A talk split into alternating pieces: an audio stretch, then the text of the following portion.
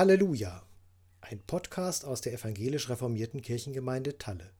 Heute zum 13. Juni 2021, dem zweiten Sonntag nach Trinitatis. Von Zumutung und Mut, vom Hören und Handeln, von Krise und Neuanfang. Der Prophet Jona in Ninive. Herzlich willkommen zum Predigt-Podcast aus der Peterskirche.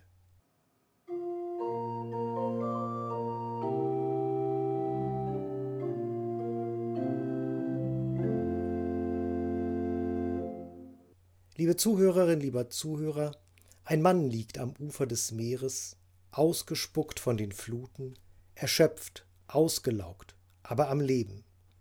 Hinter ihm die See, die Wasseroberfläche ausgebreitet wie ein blaues Tuch, das die Untiefen bedeckt, das gleichmäßige Rauschen, wenn sich die Wellen am Strand brechen, das Glitzern der Sonne auf dem Wasser, alles so ruhig und friedlich jetzt, als wollte es die Not und die Gefahr, der er entronnen ist, vergessen machen.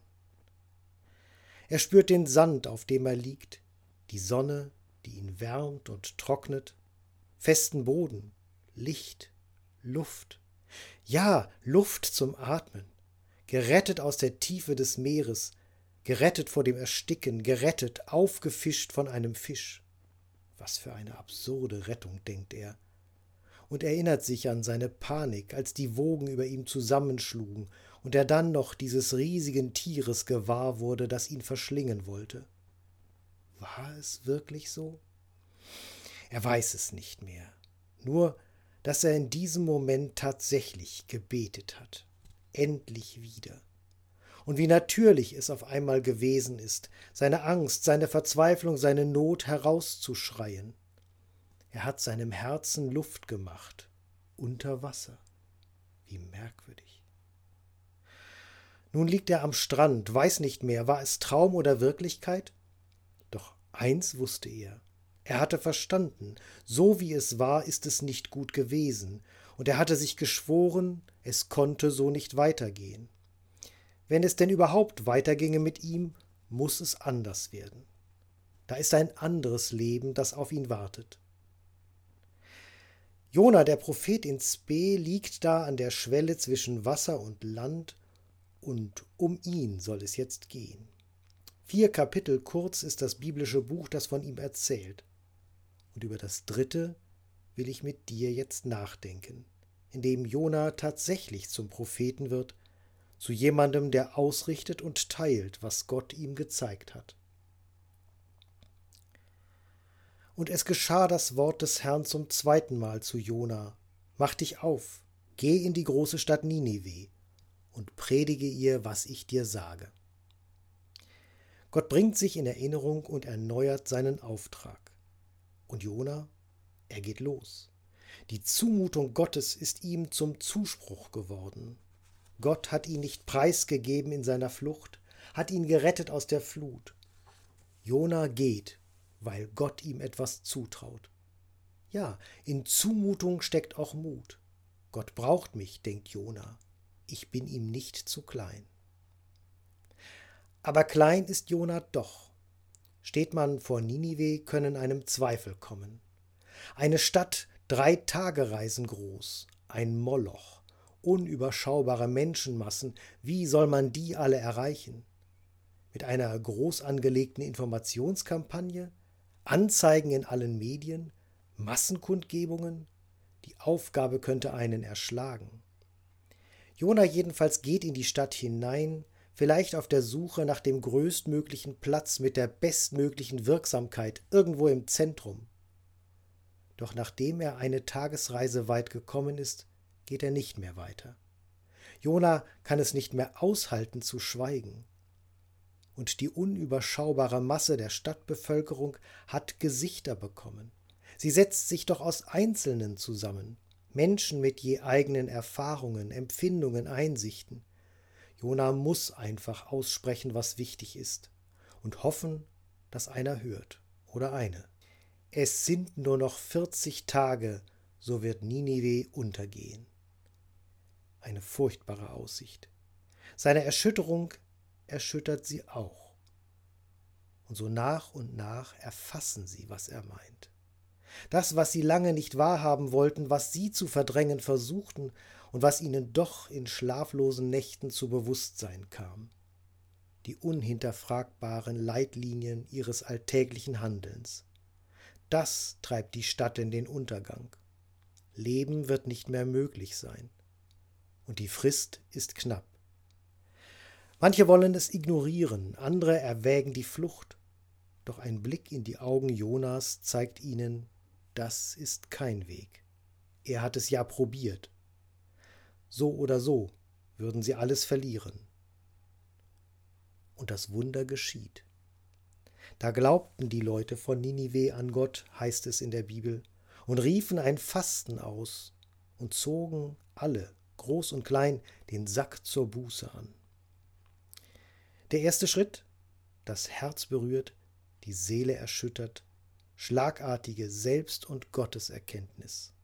Da glaubten die Leute von Ninive an Gott. Der zweite, innehalten und aufhören mit allem, mit Essen und Kochen, mit Einkaufen und Handeln, mit Hausarbeit und Geld verdienen. Anhalten. Pausentaste. Freiwilliger Lockdown. Und sie riefen ein Fasten aus und zogen alle groß und klein den Sack zur Buße an.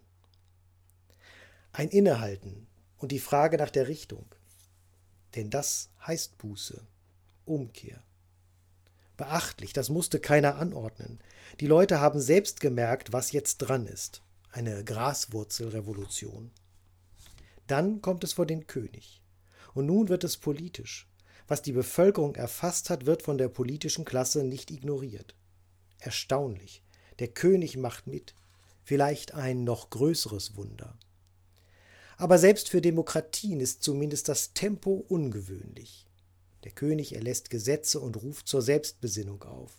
Jeder soll da, wo er kann, tun, was nötig ist, um das Unheil abzuwenden. Und vor allem lassen, was zum Schaden führt. Das nächste Wunder, Gott lässt sich erweichen. Die Umkehr hat Erfolg, weil sie ehrlich ist, weil sie aus der Reue erwächst, dem Erschrecken vor dem eigenen Tun und seinen Folgen und weil die Menschen den Strohhalm ergreifen, der sich ihnen bietet. Als aber Gott ihr Tun sah, wie sie umkehrten von ihrem bösen Wege, reute ihn das Übel, das er ihnen angekündigt hatte, und tat's nicht, heißt es am Ende.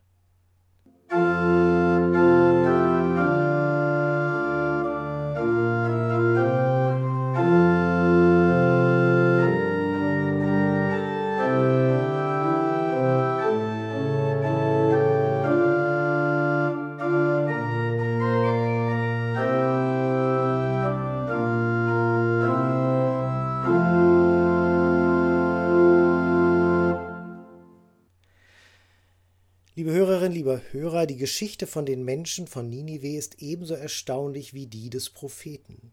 Jona vollzieht eine Kehrtwende im Bauch des Fisches am Tiefpunkt seiner Flucht. Die Menschen von Ninive tun das auch, eine Kehrtwende nach der furchtbaren Prognose. Und schließlich ist es sogar Gott, der eine Kehrtwende vollzieht. Es reut ihn das Übel, das er ihnen angekündigt hatte, und tat's nicht. Ich gebe zu, ich möchte diese Geschichte auf dem Hintergrund der Klimakrise auslegen. Die vielen Warnungen, die man überhört hat über all die Jahre. Das Wissen, das man ignoriert hat. Und dann sitzt ein 15-jähriges Mädchen vor dem schwedischen Parlament mit einem selbstgemalten Schild.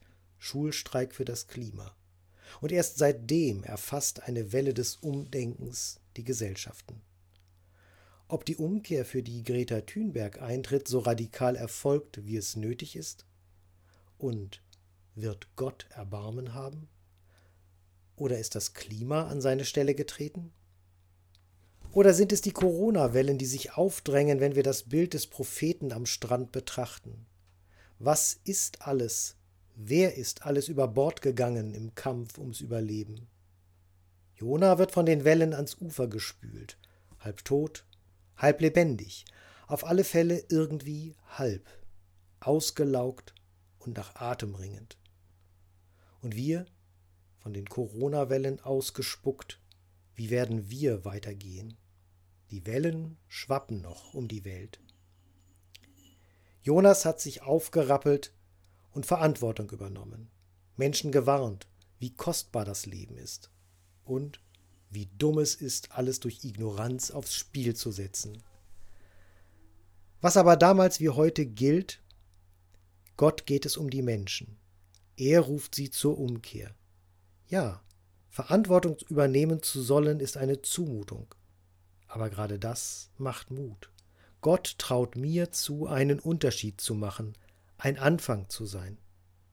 Und schließlich, barmherzig und gnädig ist der Herr, geduldig und von großer Güte. Das gilt gestern, heute und in Ewigkeit. Amen. Und der Friede Gottes, der höher ist als alle Vernunft, bewahre unsere Herzen und Sinne in Christus Jesus, unserem Herrn.